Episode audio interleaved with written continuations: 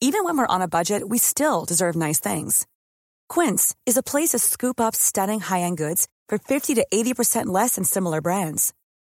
They have buttery soft cashmere sweaters starting at $50, luxurious Italian leather bags, and so much more. Plus, Quince only works with factories that use safe, ethical, and responsible manufacturing. Get the high-end goods you'll love without the high price tag with Quince.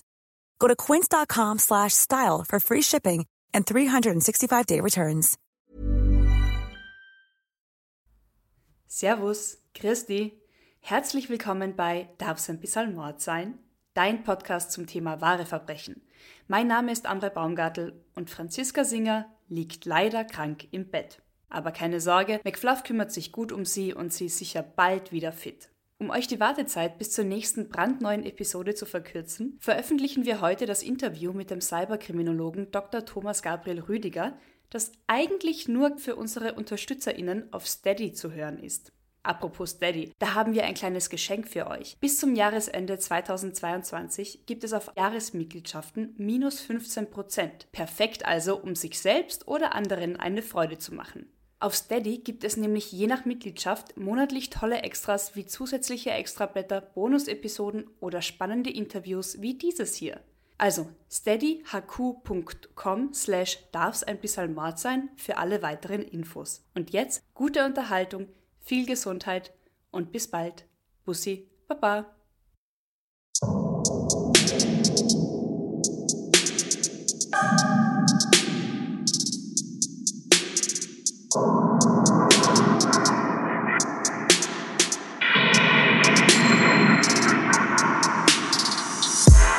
Servus, Christi und herzlich willkommen bei Darf's ein bisschen Mord sein, dein Podcast zum Thema wahre Verbrechen. Mein Name ist Franziska Singer und heute bei mir ist Thomas Gabriel Rüdiger, der Cyberkriminologe. Servus.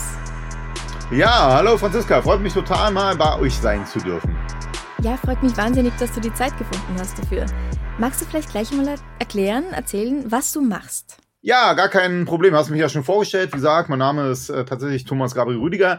Ich bin Kriminologe, eigentlich ein Cyberkriminologe, aber da das noch ganz jung ist, ähm, sage ich es mal noch dazu. Und meistens ist es so, dass die Leute interessiert, was ist denn, was ist denn das eigentlich? Und da würde ich ganz mhm. kurz mal was zu meinem Werdegang sagen, weil ich glaube, das ist immer ganz interessant. Also ich war tatsächlich in Brandenburg, also in Deutschland, war ich Polizeihauptkommissar bis ein paar Jahre und ich hatte mir als Polizist immer gesagt, konnte ich oder anders, ich konnte mir als Polizist immer nicht erklären, so richtig, weißt du, du überführst als Polizist einen Täter, ja, du bist auf der Straße, hältst einen fest, identifizierst jemanden, verhaftest jemanden. Aber es ist immer diese, dieser an, also dieser Situation, in dieser einen Situation beschäftigst du dich damit. Und ich habe mich als Polizist damals schon immer, als ich, als Thomas gefragt, warum begehen Leute solche Delikte?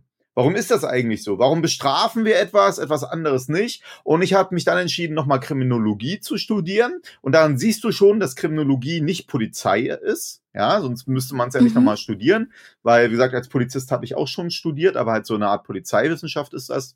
Und dann habe ich Kriminologie an der Uni Hamburg studiert und das Lustige ist, als Polizist ist man ja eher konservativ geprägt. Also ich glaube, wird vermutlich jeder ahnen, dass es doch eher so ist, dass man da mehr Law and Order Style ist.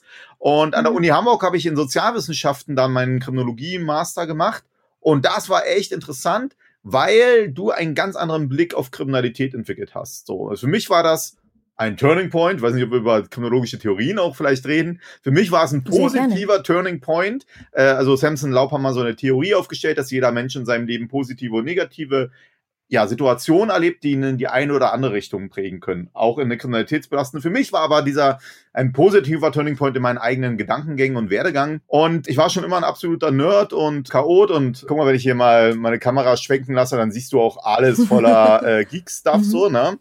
Ja, ein Star Wars Helm. Ähm, genau, Star Wars, ja, auch Marvel, echt äh, alles. Man wird's, ja. Ich bin ein klassischer Nerd. Ich habe auch alles zum Zocken und ich war immer ein Gamer. Und jetzt wird's interessant, warum? Weil ich habe damals dann bei meiner Masterarbeit halt ein Thema gesucht, äh, mit dem ich mich beschäftige. Und da ich ein Gamer war, habe ich mich äh, mir die Frage gestellt, wie viele Kriminalitätsformen finden denn in Online-Games statt? Und mhm. weil du musst dir vorstellen, heute kann ich das noch klarer beantworten, aber damals Sexualdelikte, äh, wo Sexualtäter über Online-Spiele an Kinder herankommen, äh, wo die teilweise betrogen werden. Äh, ich meine, du folgst ja auch meinem Instagram-Account, dann weißt du das ja, was ich da hin und wieder auch mal poste an Sachverhaltsschilderungen ja. und so. Da ist ziemlich viel los, auch selbst Geldwäsche, Terrorfinanzierung. Ah, ja. Das sind tatsächlich auch Aspekte, ja, in Online-Games. Ich war auch mal beim FBI und habe mich mit denen dazu ausgetauscht und so. Also war ganz interessant. Zumindest, ich habe ein Thema gesucht und das habe ich gefunden. Und dann habe ich gemerkt, ey, ganz ehrlich, Kriminologie hat auch schon viel bearbeitet. Also Kriminologie ist dann ja eigentlich so dieses Wissen, warum entsteht Kriminalität, was ist Kriminalität, bringen Gefängnisse was, bringt Strafe was, wie kann man schwere Delikte verhindern oder nicht. Und äh, ich habe dann gemerkt, dass im gesamten digitalen Themen die Kriminologie so gut wie gar nicht vertreten war und überhaupt keine spezifischen Sichtweisen gemacht hat. Und äh, das habe ich halt, wie gesagt, auch im Rahmen dieser Masterarbeit erkannt und danach habe ich mich dann angefangen zu spezialisieren.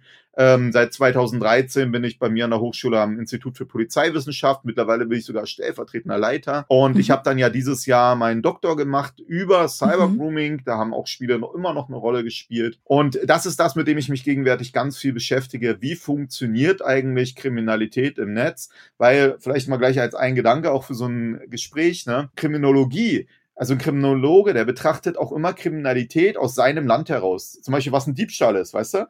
Vielleicht ist der Diebstahl bei euch ganz anders definiert in Österreich als bei uns in Deutschland. Mhm. Wenn wir jetzt beide darüber reden würden, ja, wie kann man einen Diebstahl verhindern? Vielleicht reden wir gar nicht über dasselbe. Kriminologen betrachten trotzdem aus ihrem Land heraus das. Das hat ja. bisher auch immer gut funktioniert. Wenn du in Deutschland bist, hast du halt im deutschsprachigen Raum veröffentlicht und die meisten wussten, ah ja, ist aus Deutschland, der wird über Diebstahl so und so reden. Im Netz funktioniert das aber alles gar nicht mehr, weil es keine Grenzen gibt. Also müsste eigentlich auch eine Kriminologie ernsthafte Fragen für diesen globalen digitalen Raum beantworten. Und das macht eigentlich auch keiner. Und damit bin ich gegenwärtig beschäftigt. Und jetzt versuche ich ernsthaft die Cyberkriminologie, also wirklich die Kriminologie für einen digitalen Raum als eigene Wissenschaft zu etablieren. Haben da ja auch schon die ersten Bücher veröffentlicht dazu. Mhm. Und ich hoffe auch, dass das so mein wissenschaftliches Vermächtnis sein wird, dass ich die äh, mithelfen konnte, diese Kriminologie in einem digitalen Raum zu verankern. Und dann hat man da natürlich viele Einzelfelder, die man auslösen kann, mit denen ich ja auch ein bisschen in den Medien immer unterwegs bin, so, ne? Aber das große Übergeordnete ist für mich ernsthaft diese Frage, wie kann man einen globalen digitalen Raum sichern? Wie kann man dort erklären, wie Normen entstehen?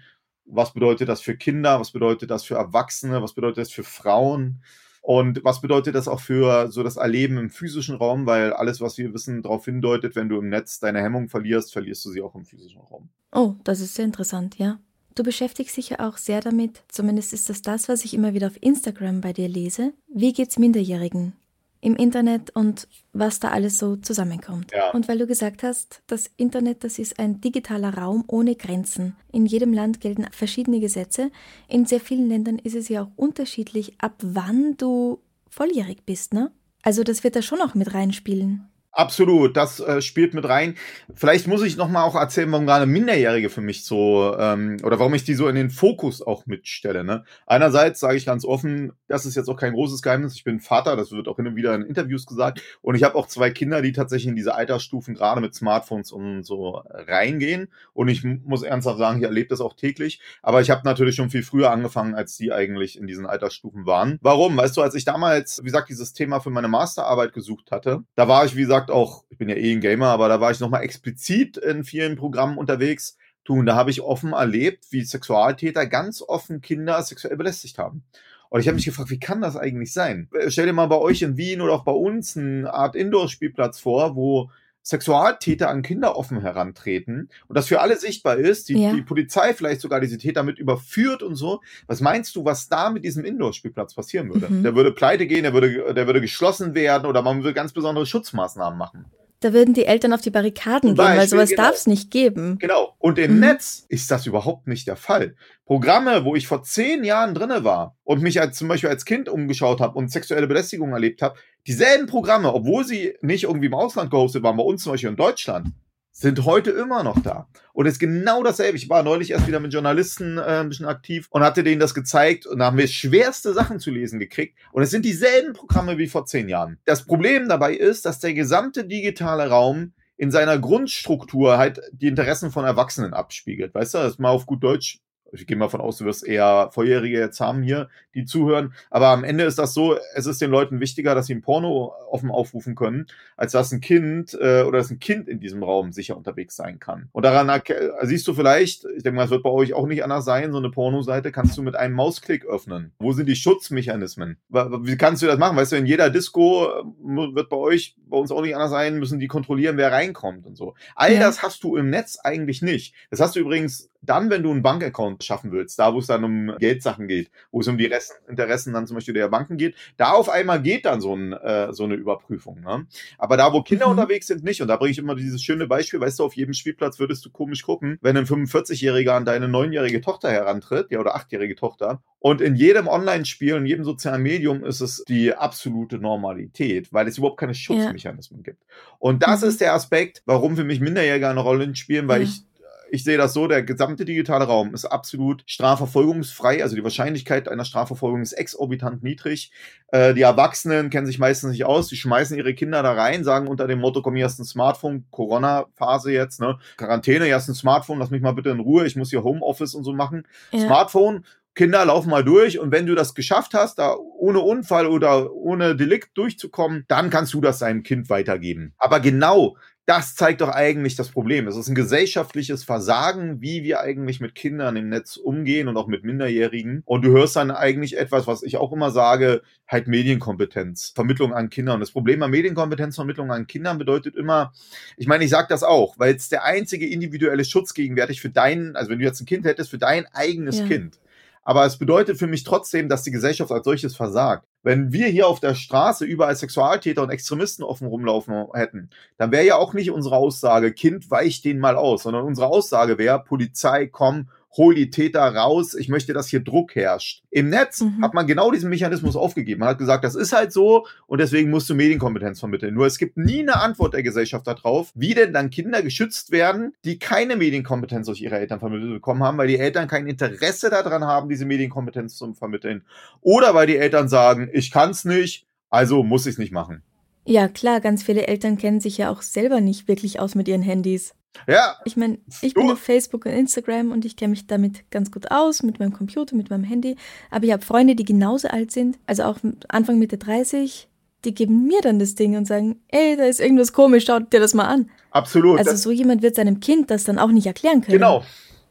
Das Problem ist halt auch im Netz bei diesem Thema mit Minderjährigen, dass die Minderjährigen häufig die Informationshoheit haben. Die sind fitter als ihre Eltern, so wie du das jetzt auch beschreibst. Ne? Mhm. Und damit sind die Eltern überhaupt keine Ansprechpartner für ihre Kinder. Mhm. Weißt du, ich bringe das halt auch immer mit dem Auto. Wenn du Auto fährst und du hast jetzt einen achtjährigen Sohn oder neunjähriger Sohn und ein neunjähriger Sohn sitzt neben dir auf dem Beifahrersitz und sagt, Mutti, das Stoppschild bedeutet nur, dass man stoppen muss, wenn Autos kommen, sonst darfst du rüberfahren. Dann würdest du sitzen und sagen, Alter, mein Sohn, wie läuft's? Ich habe einen Führerschein gemacht. Ich fahre jeden Tag Auto, unfallfrei vielleicht oder auch nicht, aber ne, halbwegs sicher.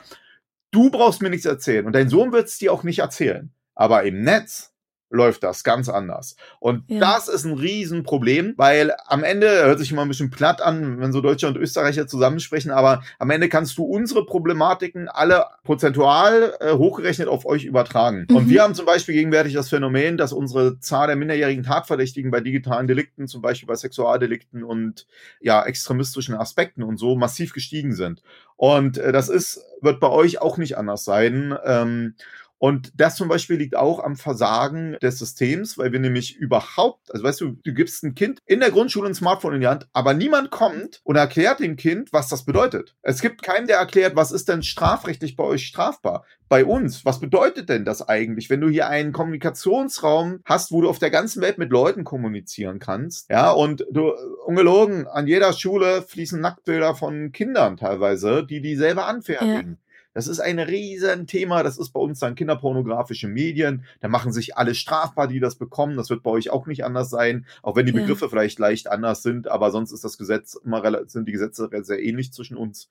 Vollkommen unverständlich. Ne? Und es ist einfach ein mhm. Versagen, man lässt die in die offene Klinge auch laufen. Und äh, ich meine, jetzt könnte man auch sagen, ja, die Schule muss es machen, das fordere ich ja auch. Ne? Medienkompetenz ab der ersten Klasse, sowohl in Deutschland wie in Österreich. Mhm. Nur da muss man auch ehrlich sagen, welche Lehrer sollen es machen, weil die Lehrer können das genauso wenig. Die müssen es auch erst vermittelt bekommen. Und in der Lehrerausbildung, so wird mir auch immer wieder bei uns gesagt, spielt das so gut wie gar keine Rolle. Da hast du überhaupt nichts mit Strafrecht und so, was du aber dringend mit vermitteln müsstest. Mhm. Mhm weil du gerade auch schon von Pornografie an Schulen gesprochen hast. Es ist ja schon Kinderpornografie. Wenn ich jetzt 13 Jahre alt bin und meinem 13 Jahre alten Freund ein Nacktfoto von mir schicke. Absolut. Also ich muss natürlich immer zu sagen, meine rechtlichen Einstufungen gelten erstmal nur für Deutschland. Ich kann das nicht jetzt immer, ähm, also das würde ich immer vorab sagen, ne, wenn wir uns über Recht unterhalten. Mhm. Ich kenne zwar ein bisschen das österreichische Recht, aber ich bin da jetzt nicht fit, dass man das eins zu eins übertragen kann. Aber bei uns kann ich dir Folgendes sagen. Wenn eine 13-Jährige mit ihrem 14-jährigen Freund kommuniziert und äh, die sendet ihm zum Beispiel, was tatsächlich rauf und runter bei uns vorkommt, ein Masturbationsvideo, dann besitzt der 14-jährige Freund äh, bei uns kinderpornografische Schriften und macht sich strafbar. Und ich war jetzt gerade auch wieder in der Presse ein bisschen. Warum? Wir haben ja jetzt bei uns in Deutschland eine anstehende Strafrechtsreform.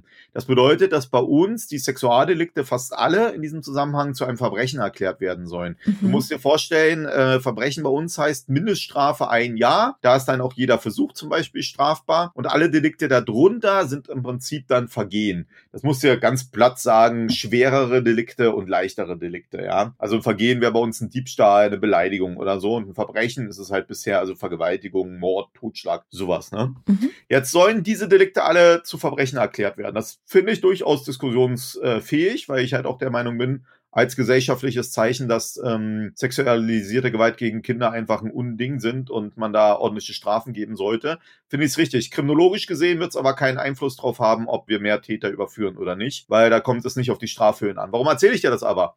Wir haben keine Öffnungsklausel, zum Beispiel bei dem Besitz von kinderpornografischen Schriften. Das heißt, dieser 14-jährige Junge, der wird nicht nur, obwohl es seine Freundin ist und die zusammen sind von mir aus, ja. der wird nicht nur eine Straftat am Hals haben, der wird dann ein Verbrechen am Hals haben. Mhm und ein Verbrechen mit 14 Jahren, ich hatte vor uns von diesen Turning Points von Samson und äh, Laub gesprochen, dieser Theorie, das zum Beispiel kann auch ein negativer Turning Point werden. Wenn du nämlich in frühen Jahren eigentlich, wenn man mal ganz ehrlich ist, etwas, was man sicherlich diskutieren kann, ob es in dem Alter passieren mhm. sollte, ja. Aber was halt ja. nicht von der Hand zu weisen ist, dass es da sexuelle Interaktion zwischen 13, 14, 13, 13 und so schon gibt, geben kann und dass der dann auf einmal einen Verbrechenstatbestand hat, Ermittlungsmaßnahmen eingeleitet werden, sein Handy beschlagnahmt wird, vielleicht eine Durchsuchung durchgezogen wird bei ihm zu Hause. Wenn das dann rauskommt, äh, in den Akten zu finden ist, der wird am Ende sicherlich nicht verurteilt, aber diese vorbelastenden Ermittlungsmaßnahmen, die sind alle da. Und das ist halt ein großes Thema und davor würde ich dir am liebsten alle schützen, dass das passiert. Aber eins muss ich auch klar sagen, das ist mit den Differenzierungen immer so ein Thema. Es gibt auch zum Beispiel 15-jährige Täter, die auf zwölfjährige Mädchen einwirken, sie erpressen und um Bilder bitten. Da ist das, also nicht bitten, sondern sie um entsprechende Videos und Bilder erpressen. Da sage ich mhm. mal, ist das auch nochmal was anderes. Da empfinde ich schon, dass es mhm. dann korrekt ist, mit dem Strafrecht vielleicht ranzugehen. Aber ich möchte vor allem die Kriminalisierung zwischen Gleichaltrigen, die das freiwillig machen, abschwächen. Und übrigens, ihr habt da eine ganz gute Lösung, äh, soweit ich das weiß, im Bereich Cybergrooming. Da heißt es zum Beispiel, wenn die Alter Altersamtsstand ähm, nur drei Jahre, glaube ich, beträgt. Das heißt bei euch, glaube ich, zwischen Unmündige. Ihr habt auch andere Begriffe für Kind und Jugendliche, mündig und unmündig und so. Ne? Mhm. Und bei Unmündig, also zumindest der Altersabstand muss drei Jahre, ähm, da sollte nicht drei Jahre überschreiten. Und wenn das freiwillig und unter klaren geistigen Fähigkeiten passiert, wäre das nicht strafbar. Das finde ich zum Beispiel ist ein interessanter Gedanke, den haben, der soll jetzt in im Zusammenhang mit physischen Delikten bei uns auch eine Rolle spielen, aber nicht bei den digitalen. Das halte ich für einen großen Fehler. Mhm. Jetzt könnte man natürlich auch sagen, die Person, die das Foto oder das Video erhält, die kann ja erstmal nichts dafür, wenn sie es nicht selbst angefordert hat. Ja, aber in Deutschland ist es so, dass der Besitz strafbar ist. Und zwar unabhängig mhm. davon, ob du es wolltest oder nicht. Und ah, das, also, und du musst ja sagen, wenn ich auf was spreche, ich weiß ja nie, ob das am Ende verurteilt wird, ne? Darum geht's nicht. Wenn ich darüber rede, rede, gehe ich immer davon aus, dass das Belastende die Ermittlungsmaßnahmen der Polizei sind. Und die werden bei einem Anfangsverdacht ausgelöst. Da ist es am Ende egal, mhm. ob der verurteilt wird oder nicht, sondern es muss der Verdacht einer Straftat vorliegen und dann muss die Polizei handeln. Übrigens, ihr habt auch das Prinzip in Österreich. Wir sind die einzigen Länder, die das in dieser Absolutheit so kennen. Wohl noch in, in Teilen ein bisschen die Schweiz. Aber tatsächlich dieses Legalitätsprinzip, also die Verpflichtung der Strafverfolgung bei jedem Delikt, nicht nur bei schweren Delikten, die kennt so eigentlich nur Deutschland und Österreich, soweit ich das übersehen kann. Äh, ich halte das für einen großen Fehler gerade im digitalen Raum, aber vielleicht reden wir da nachher nochmal drüber. Und um das mal zu sagen jetzt, Genau, es ist bei uns nämlich die absolute Besitzstrafbarkeit das Thema. Der Gesetzgeber in Deutschland ist nie davon ausgegangen, dass mal jemand zufällig in den Besitz von Kinderpornografie oder irgendwie gerechtfertigt kommen würde. Weil er, als er vor 20, 30 Jahren so die Gesetze sich so ein bisschen so geprägt haben, da war das nicht denkbar, sondern wer da besitzt keine Smartphones und das Internet war nicht genau, das, was genau. es heute ist. Genau, mhm. und da hat man, da waren das die, also da hat man gesagt, egal wie jemand an Kinderpornografie kommt, es ist immer irgendwie in dieser Szene. Und heute stimmt das einfach nicht mehr. Äh, heute ist durch das Netz, durch die Mechanismen des Netzes, kannst du auch zufällig drü drüber stolpern. Ich kann jetzt zum Beispiel auch nochmal zu Instagram auch was sagen, weil bei uns haben ja die Pochers da mal eine Zeit lang vor ein paar Monaten auf diese ganze Kipo-Geschichte bei Instagram hingewiesen. Und äh, bei uns ist nämlich das Thema, das weiß ich zum Beispiel nicht, ob es bei euch so ist, aber bei uns sind zum Beispiel auch sogenannte Posing-Bilder kinderpornografischer Natur. Was ist ein Posing-Bild? Ein Posing-Bild ist, wenn ein Kind in einer unnatürlich körperlichen Haltung unbekleidet oder teils unbekleidet sich präsentiert. Also im Bikini zum Beispiel. Genau, im Bikini, aber dann auch nicht nicht nur so ein Bikini-Bild, sondern schon eine unnatürliche Haltung, also zum Beispiel Beine irgendwie, ne? Brauche ich, glaube ich, jetzt nicht erklären, aber kann man sich vorstellen, halt was, wo man es auch sieht. So, ne? Mhm. Äh, und das hat man bei uns gemacht wegen der sogenannten Edati-Affäre, wo bei uns also ein Politiker, ich kann es aber nur aus den Medien wiedergeben, auch ein Politiker, damals Posing-Medien äh, erhalten hat oder gekauft hat und die damals nicht per se strafbar waren, weil es nicht so klar war. Das ging wohl um äh, Sport machen und rumhüpfende nackte Jungs. Äh, und die Frage dann, ob dann zum Beispiel auch nur mit einer Fokussierung auf das Geschlechtsteil das strafbar war per se. Und das war es nicht so hundertprozentig bei uns. Mhm. Und deswegen hat der Gesetzgeber bei uns dann gesagt, wir wollen das nochmal klarstellen. Solche Bilder sind bei uns strafbar. Jetzt hast du aber ein Problem. Weißt du, ähm, du kannst, du guckst doch, wenn du bei Instagram bist, guckst du ja nicht nur österreichische Bilder und Videos an. So, Nein, ne? aus der ganzen Welt. Sonst könnten wir nämlich uns ja gar nicht, hätten wir uns gar nicht verletzen können. Ne? Genau. ja, genau.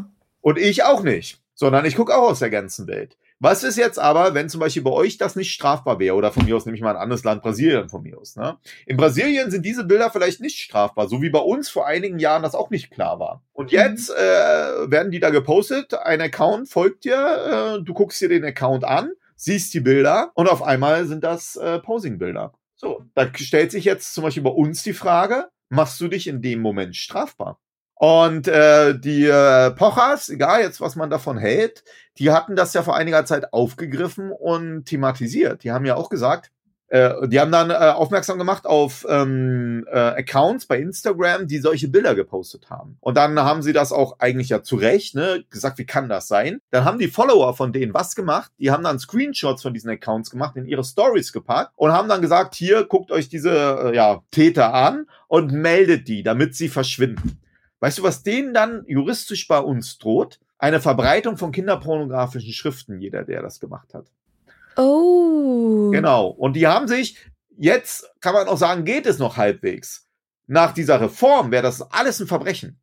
Da hast du, da ist dann nicht mal mehr, also da ist dann wirklich, also das ist ganz harte Szene. Und man wusste gar nicht, wie man damit umgehen sollte. Selbst die Polizei bei uns, das BKA, das Bundeskriminalamt, das heißt bei euch auch so, aber dann unsers, das hat ja. davor gewarnt, das zu machen, weil die sich alles strafbar machen. Und das also zeigt das sie aber. Und ja, nicht nur das Teilen, eigentlich auch.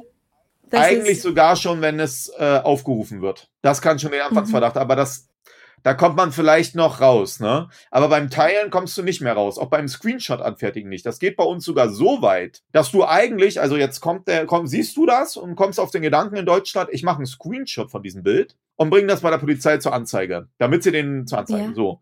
Dann hast du dich eventuell wegen diesem Screenshot auch schon strafbar gemacht, auch wenn du es zur Anzeige bringen willst. Weil nämlich bei uns diese absolute Besitz und Anfertigen von kinderpornografischen Medien da gibt es eine, da gibt es natürlich eine Auffangmöglichkeit, wenn die Polizei das macht. Also wenn wir das zum Beispiel oder auch im Forschungsbereich das machen. Es heißt aber mhm. im Prinzip, dass das nur auf Anordnung der Polizei passieren darf. Sprich, du würdest dich bei uns melden und wir würden dann sagen, ja, jetzt machen Sie mal einen Screenshot davon. Dann wäre das ja. legal. Aber weil du das machst, bevor du eine Anordnung kriegst, ja. machst du dich strafbar so. Das, das wusste man gar nicht aufzulösen.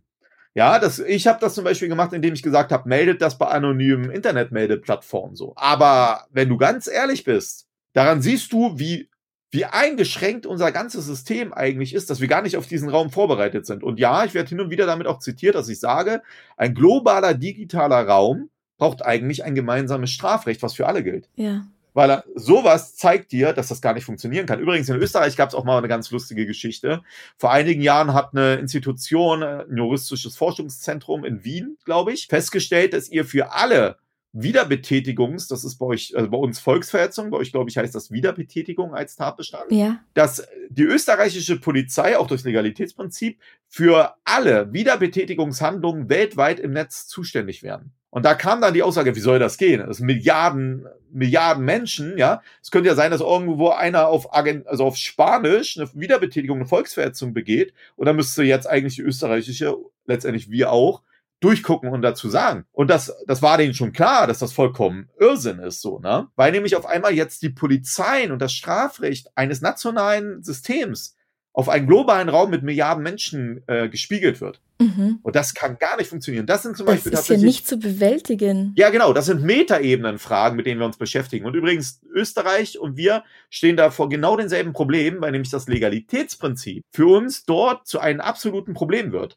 Weil, wenn jetzt zum Beispiel ein Polizist heißt, geh mal da rein und guck dir mal Wiederbetätigung, also Volksverhetzung an oder ähm, von mir aus auch die Posingbilder. Und der sieht auf dem Weg dorthin Beleidigung, Urheberrechtsverletzung, äh, Bedrohungssituation, das muss er alles zum Anzeige bringen. Andere Länder, die können sagen, ja, das ist uninteressant. Ich bin jetzt hier, um Kindesmissbrauch zu bekämpfen, Kinderpornografie. Das können wir, wir nicht. Also, also ich weiß nicht, ob ihr da eine Öffnung habt, aber ich glaube nicht, weil das hat mir noch nie einer von österreichischer Seite wiedergespiegelt. Es heißt, der deutsche Polizist muss alles zur Anzeige bringen. Und deswegen hast du in Deutschland nicht mal ein Prozent des Personals der Sicherheitsbehörden für Netzthemen. Weil mit jedem Polizisten, der ins Netz gesendet wird, schon eine Phishing-E-Mail in deinem Spam-Postfach löst diese Strafverfolgungspflicht aus. Die Polizei wäre vermutlich schon jeden Morgen frühmorgens damit beschäftigt, nur die Anzeigen wegen Phishing-E-Mails aufzubringen. Stell dir mal vor, wenn du, keine Ahnung, jede zweite deiner Phishing-E-Mail zur Anzeige bringen würdest bei euch. Da würdest du vermutlich deine polizeiörtliche Stelle total flachlegen. Ich krieg ziemlich viele, ja. Genau, ne? Und daran siehst du, das kann nicht mehr funktionieren. Wir arbeiten mit Systemen, die für einen physischen Raum gedacht waren, der kriminologisch ganz anders zu betrachten ist als der digitale Raum. Und da bringe ich vielleicht auch nochmal ein Beispiel. Ähm, und zwar, ich habe ja auch so eine Theorie, wie gesagt, diese Broken Web Theorie. Und ich habe aber auch ähm, neuerdings arbeite ich mit einem anderen Begriff noch. Und zwar rede ich von digitaler Kriminalitätstransparenz. Ich glaube, das hast du bei Instagram noch nicht so häufig von mir zu lesen gekriegt, Mhm. weil ich da mehr die äh, Medienthemen mache, so, ne? Aber digitale Kriminalitätstransparenz soll folgendes bedeuten. Ähm, ich weiß nicht, wurdest du schon mal im physischen Raum betrogen? Hat schon mal jemand versucht, dich zu betrügen, wenn ich mal so fragen darf? Um Geld betrügen meinst Ja. du oder? Nein. Noch nie, ne? Nein, Taschendiebstahl. Ja, wie oft hast du Taschendiebstahl erlebt, wenn ich fragen darf? Einmal.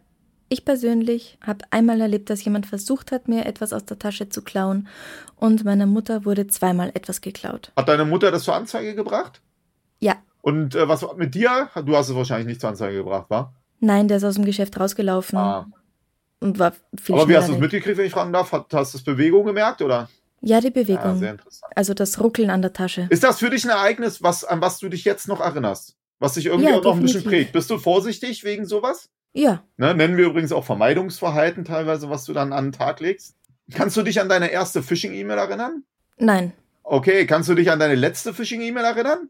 Ja, da ging es darum, dass jemand geschrieben hat, oh, ich habe dich, ich habe deine Kamera vom Computer gehackt, ja, und ich habe dich beim Ah, Masturbieren der beobachtet. klassische Porno-Hack, so, ja. Da habe ich übrigens ein YouTube-Video zu gemacht, weil ungelogen viele Leute wirklich dann glauben, sie sind gehackt worden, so, ja. Also ist immer lustig.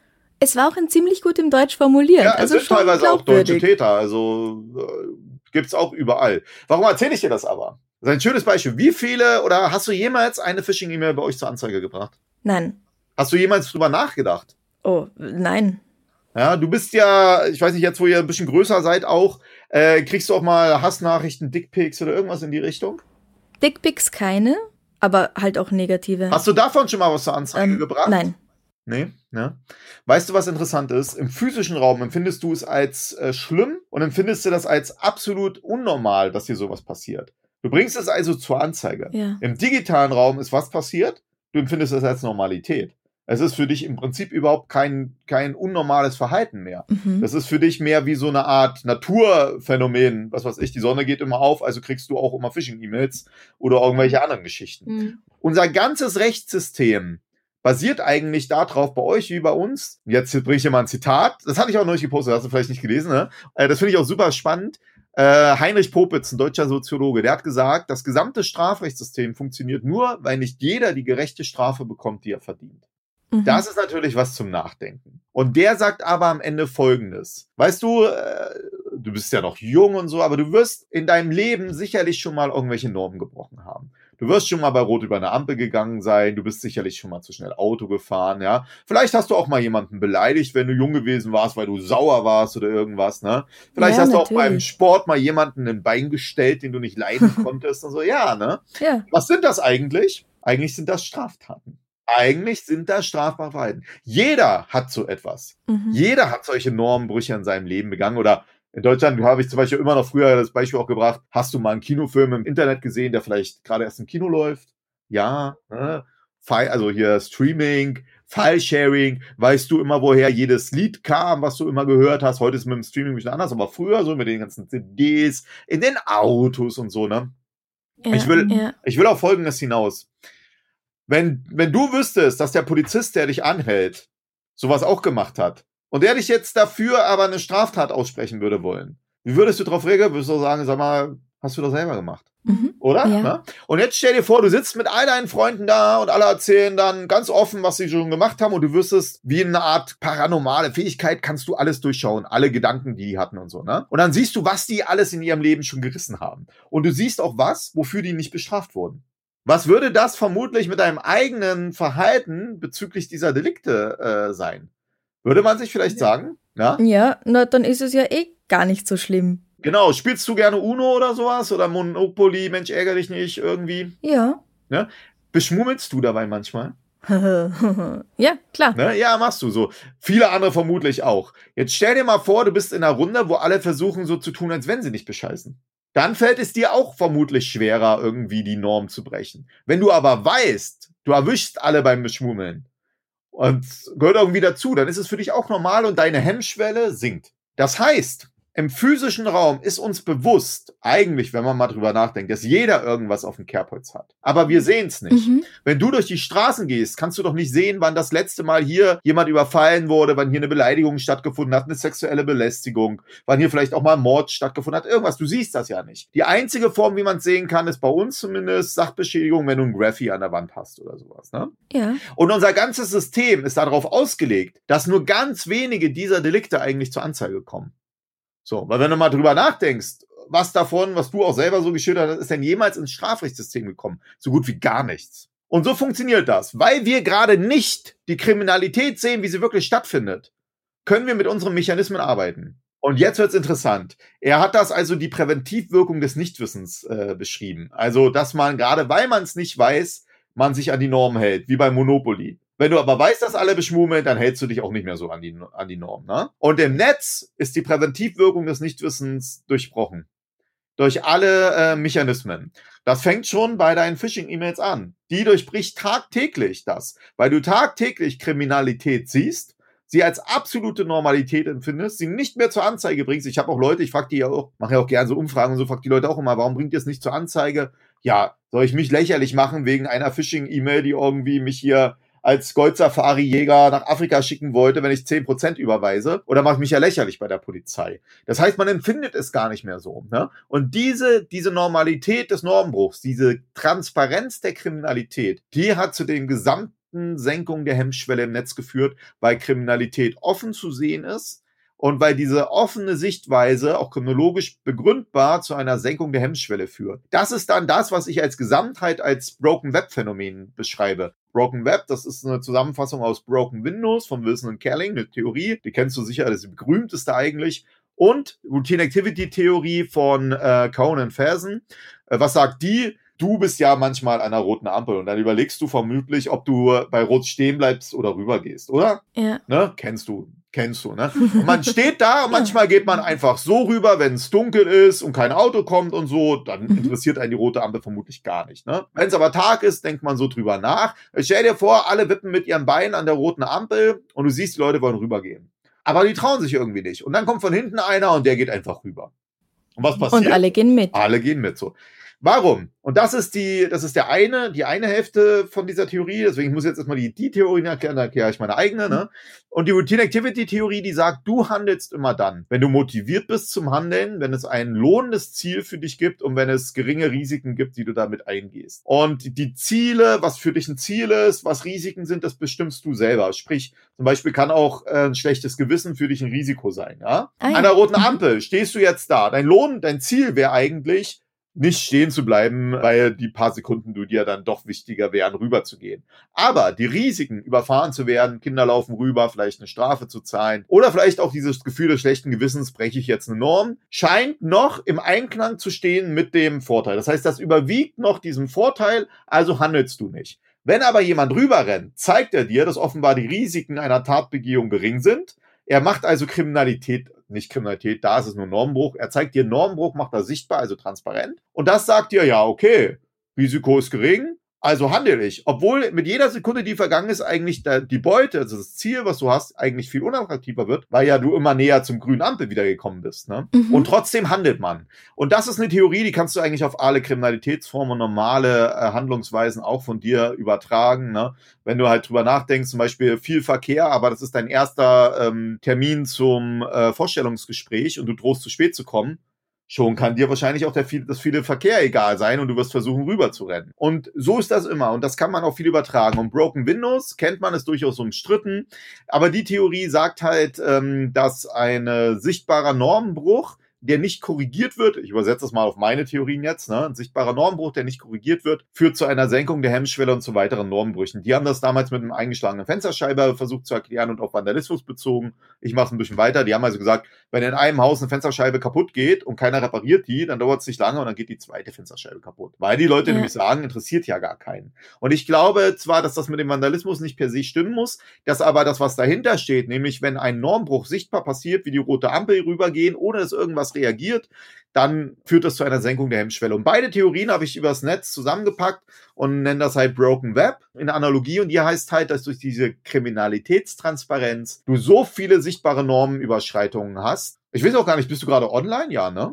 Ja. Willst du mal was sehen? Ganz unproblematisch? Oh, äh, Ja, das machen wir doch mal, ne? Kein Problem, das ist ganz, ganz unproblematisch. Jetzt gib mal einen Google Play Store.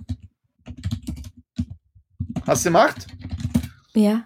So, da gehst du jetzt rauf. Mhm. Da gibst du jetzt einen Kick, KIK. Kennst du Kick?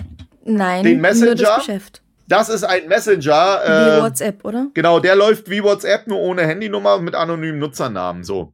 Jetzt müsstest du Apps haben, oben links, Kick, äh, so grüne Schrift und ein Punkt und da gehst du einmal rauf. Mhm. Wenn du drauf bist, gehst du nach unten, da wo die Rezensionen, die Bewertungen geschrieben werden. Gehst auf alle Bewertungen lesen. Ja. So, jetzt müssen dir noch mehr Bewertungen angezeigt werden. Jetzt gibst du gibt's nur noch einen Punkt, den du machen musst. Bei Bewertungen gehst du aus relevanteste, machst du neueste. Mhm. So, was ist denn da das dritte, was du von oben lesen kannst? Es kann sein, dass bei uns ein bisschen anders ist, weil wir ja ein anderes Land sind. Biete an, mit dir deinen Fetisch online auszuleben gegen TG. Was ist TG? Weißt du, wofür das steht? Taschengeld. Genau. Geh mal, siehst, ist der fünfte auch noch dasselbe? Ähm, Dom Dreiloch-Nutzer sucht junges, dünnes Ding für seinen großen, unerfahrene kein Problem, nur Weiber, die sich wirklich trauen. Genau. Also, wir könnten jetzt noch weiter runtergehen. Du kannst dir das Beim parallel auch nächsten steht dann, Alter ist relativ oh. egal, Hauptsache man versteht Genau, sich. geh doch mal zum 1. November, ist ja 1. November. Geh mal ein bisschen weiter runter, wo steht was mit Daddy. Was mit Daddy? Oh. Daddy sucht Tochter. Fake-Check Pflicht. Genau. Also das, Äh. die Namen dahinter, das sind dann immer die Nutzernamen, über die man den Kontakt aufnimmt, ne? Ähm, aber warum erzähle ich dir das? Musstest du irgendeinen Schutzmechanismus? Oh, warte, warte. Ja? Suche Mädels bis 16 zum Chatten. Keine Fakes, nur die, die sich wirklich trauen. Ah ja, sehr gut, das habe ich gar nicht gesehen. Vielleicht muss man noch mal zu sagen, das sind zweieinhalb Millionen Kommentare, ne?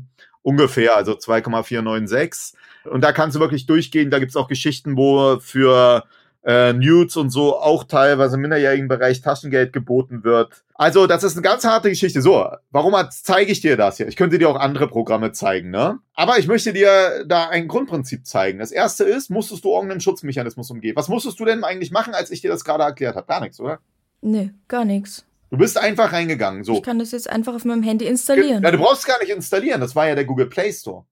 Das war ja nicht das Programm. Im Programm würde ich dir ja. sowieso nicht raten, da geht es nämlich noch ganz anders zusammen. Ja, nö. Ja. Auf die Bewertungen, da habe ich einfach zugreifen können. Genau, so. Das waren zweieinhalb Millionen Kommentare. Ich habe sogar mal 2014 schon mal mit der Zeit dazu was gemacht gehabt, findet man heute auch noch, ähm, wo ich genau dasselbe Problem beschrieben habe. Ich könnte es auch mit anderen machen. Es geht jetzt nicht nur um das Programm, obwohl ich das schon echt schwierig halte. Es geht aber um Folgendes. Du siehst so viele Kommentare, die alle teilweise auch in diesen Bereich hineingehen, was man klar sagen muss, was auch in den Bereich des sexuell, sexualisierte Gewalt gegen Kinder oder der Anmahnung eigentlich geht äh, oder gegen Minderjährige. Und es ist eine Masse. Diese Kommentare sind wie eingeschlagene Fensterscheiben. Die sind wie deine Phishing-E-Mails. Die sind doch im mhm. Prinzip, stell dir mal vor, du hättest irgendwo im physischen Raum, wo genau diese Kommentare irgendeiner reist, offen auf der Straße und zu Leuten sagt. Ja. Was meinst du, was da los wäre? Mhm. Ja, wenn dann die Polizei geholt wird, hier wird ein, hier bitte fragt, sucht einer für Geld, äh, Taschengeld nach hier irgendwelchen Kindern. Und Even when we're on a budget, we still deserve nice things. Quince is a place to scoop up stunning high-end goods for 50 to 80% less than similar brands. They have buttery soft cashmere sweaters starting at $50, luxurious Italian leather bags, and so much more. Plus, Quince only works with factories that use safe, ethical, and responsible manufacturing. Get the high-end goods you'll love without the high price tag with Quince. Go to quince.com/style for free shipping and 365-day returns. Planning for your next trip? Elevate your travel style with Quince. Quince has all the jet-setting essentials you'll want for your next getaway, like European linen, premium luggage options, buttery soft Italian leather bags, and so much more. And is all priced at 50 to 80% less than similar brands. Plus, Quince only works with factories that use safe and ethical manufacturing practices. Pack your bags with high-quality essentials you'll be wearing for vacations to come with Quince. Go to quince.com/pack for free shipping and 365-day returns. Minderjährigen. Mhm, mh. Hier ist das offen zu sehen, übrigens auch noch interessant grenzüberschreitend zwischen unseren Ländern, weil wir genau dasselbe zu sehen gekriegt haben. Und jede Fensterscheibe senkt die Hemmschwelle der Leute. Und ich glaube, dass heutzutage ganze Generationen im Netz aufgewachsen sind mit dem Gefühl, dass diese Normbrüche diese absolute Normalität darstellen, dass das zu einer Senkung der Hemmschwelle geführt hat und dass das zum Beispiel auch mit Schuld ist an dieser, ähm, ja, diesen Grenzüberschreitungen, die wir mittlerweile massiv auf den Straßen sehen, bei uns ja viel auch im extremistischen Bereich mit Tötungshandlungen, weil nämlich das Gefühl dieser Rechtsfreiheit, dieser Senkung der Hemmschwelle vorhanden ist und sich überträgt. Manche Leute, die, keiner würde sich wundern, wenn du jetzt einen Täter hast, der im physischen Raum vergewaltigt, äh, erpresst, äh, Leute zusammenschlägt und dann online ist und dann beleidigt. Wenn jetzt aber einer das nur online macht und später dann physisch handelt, da sagen alle, ja, wieso macht der denn das jetzt? Aber das ist mhm. nicht so. Es gibt keinen digitalen Dualismus mehr unter Motto, im physischen Raum ist physischer Raum, im digitalen Raum ist digitaler Raum, sondern das Erleben im digitalen Raum prägt auch den, das Erleben im physischen Raum. Ein Verlust einer Hemmschwelle im physischen Raum prägt den digitalen und umgedreht. Und wenn du dir das anschaust, wie offen in ganz normalen Plattformen das passiert, dann zeigt das dieses Grundsatzgeschichte. du hast es gesagt, wir sind ja beide bei Instagram wenn du da mal, äh, also ich habe da neulich mit äh, Techbook bei uns mal einen Beitrag zugemacht gehabt in den Medien, wo ich gezeigt habe, oder wo wir gezeigt haben, wie offen Pornografie bei Instagram zu finden ist. Ganz normal, ganz offen. Und äh, was weiß ich, wenn du Online-Spielen anschaust, da sind toxische Communities Normalität, da wachsen die Kinder mit auf. Und das ist so dieses Grundsatzgefühl, was ich glaube, was viel Probleme macht. Und äh, letzte Woche oder vorletzte Woche ist diese Studie rausgekommen mit Plan International, glaube ich, heißen die. Die haben also 15 bis 25-jährige Mädchen befragt und Frauen befragt nach ihren Erleben mit verbalen Gewalt und äh, sexuelle Belästigung. Und da haben international 59 Prozent gesagt, sie haben das schon erlebt, ne? Und 70 Prozent in Deutschland. Ich gehe mal von euch, wäre es jetzt auch nicht weniger. Ich habe jetzt nicht genau Österreich im Kopf, aber in Deutschland waren es 70 Prozent. Und ja, so ist das. Absolute Normalität. Äh, du gu guck dir die Kommentare an. Wie gesagt, kannst du mit allen möglichen anderen auch machen. Und das alles ist etwas, was wir eigentlich auch kriminologisch, aber auch aus Sicht der Polizei und auch aus Sicht als Gesellschaft einfach diskutieren müssen. Wir müssen das als einen gemeinsamen Raum sehen, wo Hemmungen, äh, ja, Hemmschwellen sinken oder steigen. Mir ist immer wichtig auch, weißt du, ich habe auch viel mit Journalisten und dann denken die immer, ach, ist das alles so, was man erzählt, auch mit den sexuellen Übergriffen gegen Kinder und sowas, ne?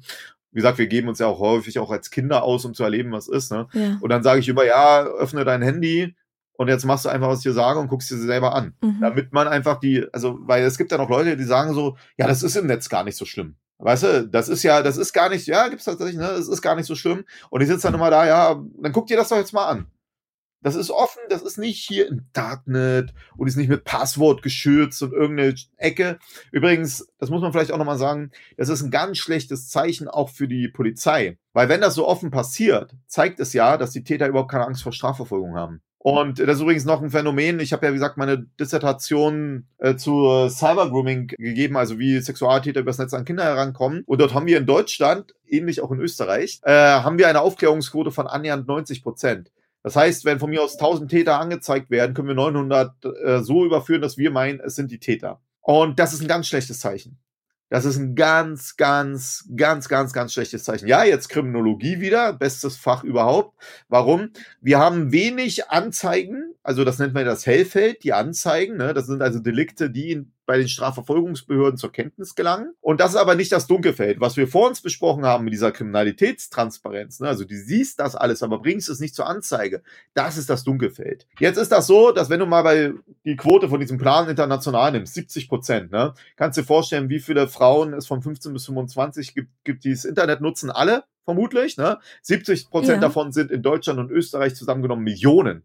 Aber Millionen. Und wir haben nicht mal 2000 Anzeigen in diesem Zusammenhang in Deutschland gehabt. Ne? Mhm. Österreich ähnlich viel prozentual, also bei euch immer so 10 Prozent von dem, was wir haben, habt ihr dann. Ähm, wegen der Bevölkerungszahlentwicklung so. Ne? Und äh, da hast du jetzt der Punkt, sehr wenig Anzeigen, ein riesiges Dunkelfeld und eine hohe Aufklärungsquote. Und das deutet nur auf Folgendes hin. Die Täter haben eine so geringe Angst vor Strafverfolgung, dass sie so gut wie keine Maßnahmen treffen, um die Strafverfolgung zu behindern. Und deswegen ist es nämlich ganz einfach, im Verhältnis diese Täter zu überführen. Das mag nicht für alles gelten. Zum Beispiel die richtig ganz krassen Sachen im Darknet, zum Beispiel, da betreiben die viel. Aber hier geht es um Cybergrooming, also wie die Täter anbahnen, dass die Kinder sich mit ihnen treffen oder sexualisierte Bilder übersenden und dort ungelogen, weißt du, es reicht manchmal eine verwischte Kamera, dann denken die Täter, du bist das und dann gibt's Handynummer, weil sie ja über WhatsApp austauschen wollen, ja. Instagram geben sie ihren Account raus, nennen ihren Namen, nennen Orte, wo sie sich treffen wollen. Das ist für die Überführung gar nichts. Und das ist aber so gesehen total das schlechteste Zeichen ever. Das Beste wäre halt eine niedrige Aufklärungsquote und wir müssen viel ermitteln, weil die Täter eine so hohe Angst haben, weil dann würden die Täter nämlich auch nicht so aggressiv und offen im Netz vorgehen, weil sie dann nämlich viel vorsichtiger sein müssten. Mhm. Jetzt ist es so, kannst du gerne auch mal ausprobieren, ich kann dir auch die Plattform nennen, äh, wo du dich als Kind ausgibst und du wirst das innerhalb von Sekunden erleben. Und mhm. äh, das ist halt ein ganz, ganz, ganz, ganz, ganz, ganz schlechtes Zeichen. Und es zeigt für mich nur, dass wir überhaupt nicht in der Lage sind, diesen Raum auch nur ansatzweise abzusichern mit unseren Maßnahmen, die wir betreiben, sowohl Österreich als auch Deutschland. Auch die Schweiz ist da nicht anders. Also unser ganzes, mhm. der gesamte Raum eigentlich. Also was eigentlich erstmal sehr gut klingt, ist in Wirklichkeit ein sehr schlechtes mhm. Zeichen. Vielleicht kann ich dir noch ein Beispiel dazu bringen, warum das ein schlechtes Zeichen ist. In Deutschland, also die, das Hellfeld, also die angezeigten Delikte werden in Deutschland typischerweise repräsentiert durch die polizeiliche Kriminalstatistik. Bei euch heißt sie, glaube ich, leicht anders. Ich glaube, die heißt nur Kriminalstatistik, aber bin mir nicht ganz sicher jetzt. Aber ihr habt auch sowas, ne? Aber bei uns polizeiliche Kriminalstatistik. Und die ist in den letzten Jahren um knapp 14 Prozent zurückgegangen. Also knapp eine Million weniger angezeigte Delikte in Deutschland, obwohl wir eine steigende Bevölkerungszahl hatten von knapp zwei Millionen mehr. Also wir sind jetzt ungefähr bei 83 Millionen. Vor ein paar Jahren waren wir noch bei 81 Millionen. Und ich hatte ja vorhin gesagt, ich habe für meine Arbeit zum Beispiel auch Österreich mit betrachtet gehabt. Ne? Und nur mal so, bei euch ist es wirklich so, kann man so sagen, zehn Prozent von dem, wie bei uns, ist bei euch. Von der Entwicklung her, genau dasselbe. Ne? Und äh, würde es bei euch halt auch, auch nicht anders. Mehr Bevölkerung würde bedeuten mehr Kriminalität. Weißt du, eine Million Menschen mehr ist wie ein ganzer Staat. Ja. So, oder zwei Millionen ist Island mal fünf oder so, ja. Mhm. Da würde keiner bezweifeln, dass es zu Kriminalität kommt. Bei uns ist es ein Rückgang von einer Million gewesen. Jetzt muss man auch ein bisschen politisch denken. Leider ist das so. Äh, bei uns ist das so, dass natürlich dann die Innenminister sich hinstellen und sagen, ah, guck dir das an. Deutschland ist so sicher wie nie. Die Kriminalität ist um eine Million Delikte zurückgegangen. Wir machen alles richtig top. Auf der anderen Seite wundern sie sich über die Enthemmung und die Hass, der teilweise vorhanden ist, was eigentlich auch ein bisschen komisch ist, wenn man mal drüber nachdenkt. Ne? Also, die stellen sich so hin. Das Problem dabei ist, dass nicht nur ich derjenige bin, aber vielleicht einer der Lauteren, der sagt, das liegt aber natürlich nicht daran, dass Kriminalität zurückgegangen ist, sondern es liegt nur daran, dass wir im physischen Raum die Kriminalität vielleicht zurückgegangen ist, sprich weniger Raubüberfälle auf eine Oma von mir aus, ne? aber das liegt nicht daran, dass es weniger gibt, sondern die Leute, die früher jemanden überfallen haben, die haben halt jetzt ein Handy vielleicht in der Hand und in der Zeit ganz mhm. platt gedrückt, wo sie auf dem Handy äh, gucken, können sie keine Oma überfallen. Aber Kriminalität verlagert sich natürlich. Sie wird weniger im physischen Raum, aber sie ist mehr im digitalen Raum. Nur, mhm. du hast es selber gesagt, du bringst auch gar nichts zu, eigentlich zur Anzeige, was im Netz passiert. Und das macht auch kein anderer, weil kein Vertrauen in die Sicherheitsbehörden. Man denkt, man macht sich lächerlich oder man denkt, die können sowieso nichts bei dieser ganzen Anonymität. Das bedeutet, im physischen Raum geht die Kriminalität runter, weil vielleicht wirklich weniger Kriminalität auf der Straße passiert. Gleichzeitig steigt sie aber im, Dun im digitalen Raum.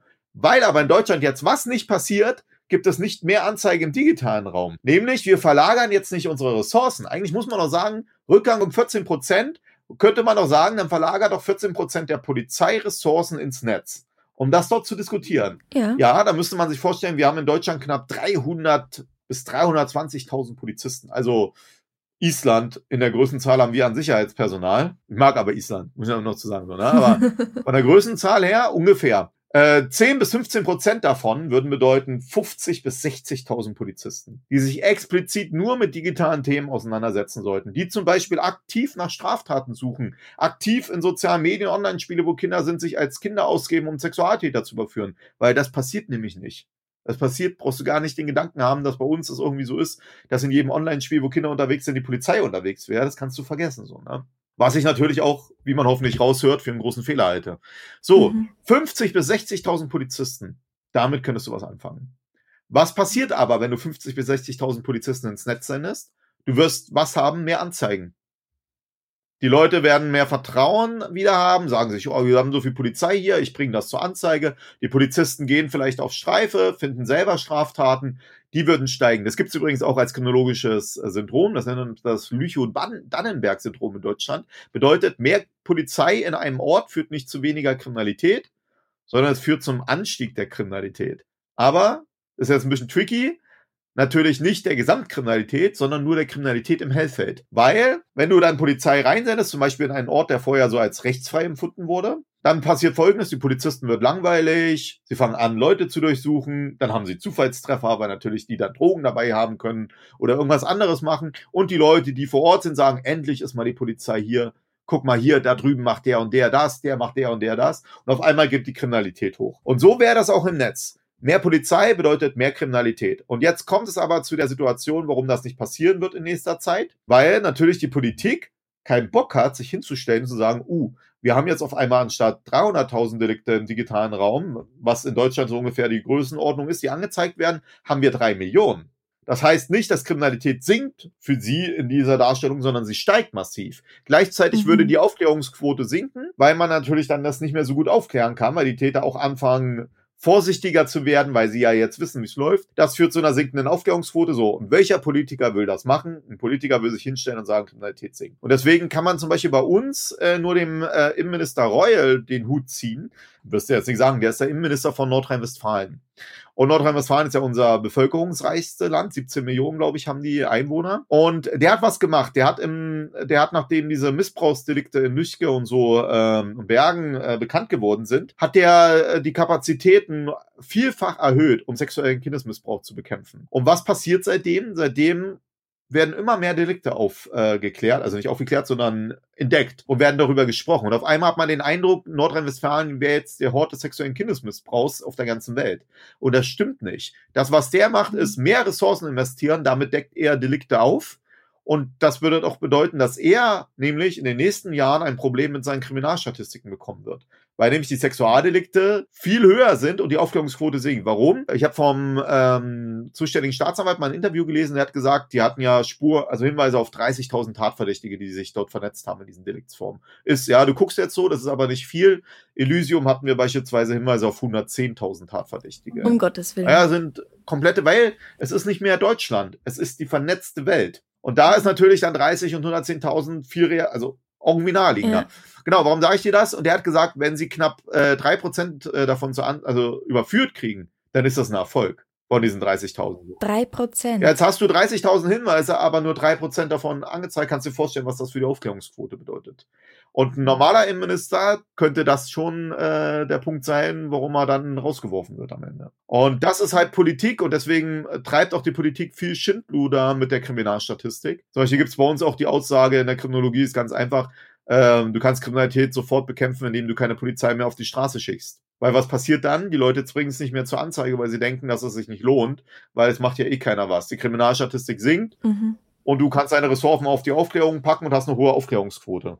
Mhm. Und das ist, weswegen übrigens auch die Kriminologie so relevant ist, weil wir genau diese Mechanismen beschreiben und zum Beispiel auch dann den Finger in die Wunde halten können und sagen können, ey, Moment, nur weil bei euch um eine Million Delikte zurückgeht, ist Deutschland nicht sicher, sondern es hat sich ins Netz verlagert. Und auf der einen Seite wundert ihr euch, dass wir Täter haben wie in Halle, die sich rein online radikalisieren, offenbar, alle Hemmungen verlieren und loslegen oder auch gegen Lübcke. Und auf der anderen Seite sagt ihr, wie, äh, wie gut Deutschland dasteht, wollt aber gegen Hass im Netz vorgehen, weil es so schlimm ist. Das gehört zusammen. Und so ähnlich wird das bei euch auch sein. Ihr habt mhm. auch gerade erst neue Delikts, äh, neue Gesetze gegen Hasskriminalität im Netz und so bestimmt, weil ich glaube, dass ihr dieselben Themen habt. Und du siehst, wie wichtig für mich, gut, ist jetzt meine äh, Profession auch, ja, aber wichtig eigentlich auch Kriminologie für diese Betrachtung des Netzes und für dieses Auseinandersetzen auch ist, um die Mechanismen zu verstehen, weil es müsste mal so sein, dass ich so ein Interview wie mit dir oder so ein Gespräch habe und ich nicht einfach auf Mausklick äh, mit zwei, drei Anweisungen dir sowas zeigen kann. Mhm.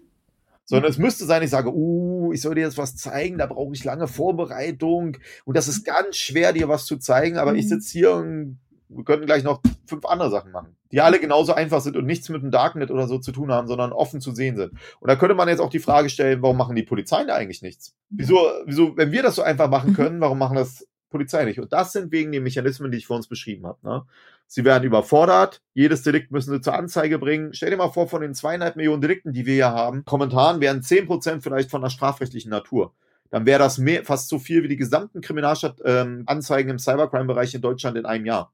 Wer soll das aufklären? Weißt du, wir, wir sollen die Ressourcen machen. Das wäre bei euch auch nicht anders. Mhm. Deswegen brauchen wir auch diese Debatten. Ähm, zum Beispiel, wie gesagt, ich bin werde ja manchmal als Utopist verschrien, weil ich halt diese Aussage treffe, globaler Raum, auch globales Strafrecht, globale Polizei. Übrigens, man muss noch eins zu sagen, vielleicht auch ganz lustig, eigentlich auch nicht nur ähm, global, sondern sogar darüber hinaus. Und zwar vor einiger Zeit gab es ja den ersten Cyberfall äh, in der Weltraumstation.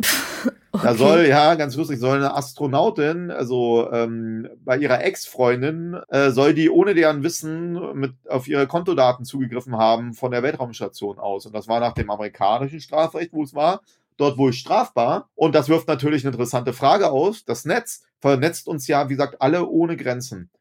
Also auch im Weltall. Und wenn hier Elon Musk oder Elon Musk, äh, wenn der äh, mal seine Marskolonie macht, dann wird er auch mit seinen äh, Satelliten die vernetzen. Eigentlich bräuchten wir dann also sogar ein darüber hinausgehendes Strafrecht. Ne? Furchtbar kompliziert. Ne? Ja, ja, aber ich glaube, dass das die Diskussion ist. Und wenn man mich fragt, was die Keimzelle ist, dann muss man auch, wir auch ehrlich sein, das wird nicht so was wie Wiederbetätigung oder Volksverhetzung sein, sondern die Keimzelle eines gemeinsamen Verständnisses wird vermutlich sexueller Kindesmissbrauch sein. Mhm. Weil das das ist, wo man sich vor alle Länder eigentlich kaum was dagegen sagen können. Weil wer will schon so dastehen, so, ne? Und vor uns hattest du mal diese Frage mit den Altersstufen aufgeworfen. Die wird in dem Zusammenhang tatsächlich interessant sein, weil nämlich das, äh, diese schutzwerten Altersstufen, wir haben wiederum ähnliche, ne? also ich glaube auch unmündig und mündig wird auch bei 14 ungefähr festgesetzt äh, bei euch, wie bei uns mit den Kindern, aber in Europa fängt, ist das schon auch vollkommen unterschiedlich so. Ne? Und ich glaube, dass man solche Mini-Konsense diskutieren sollte und auch braucht. Aber ich glaube, dass die Zukunft schon da drin liegt. Und daran siehst du auch wieder, warum ich mich so mit diesen Themen, mit Minderjährigen auch auseinandersetze, weil ich glaube, dass das der Hebel ist für all diese Diskussionen, äh, das A zu vermitteln und B auch die Notwendigkeit zu erachten. Weil, wie gesagt, ich will nicht, dass meine Kinder äh, auch im digitalen Raum, obwohl es logisch gegenwärtig passiert, weil man nichts ändert, genau damit auch konfrontiert werden. Weißt du, ich kenne Leute, die sagen mit Mitte 20 Mädchen, für die war es absolute Normalität, bei manchen Programmen sexuelle Belästigung zu erleben. Und ich will eigentlich nicht, und die Studien weisen das auch ganz klar nach, und ich gehe zum Beispiel auch nicht davon aus, dass ein Kind äh, aufwächst im digitalen Raum, was nicht sexuell belästigt wird oder nicht zumindest der Gefahr ausgesetzt ist, weil es einfach so aggressiv, so offen, alle Studien deuten auf solche Umfänge hin, dass ich mir das einfach nicht mehr vorstellen kann. Ne? Warum sage ich es aber? Ich wollte eigentlich nicht, dass meine Kinder in so einem digitalen Raum sozialisiert werden. Aber es passiert. Weil halt eigentlich am Ende nichts passiert. Ne? Und das ist schon schade. Ja.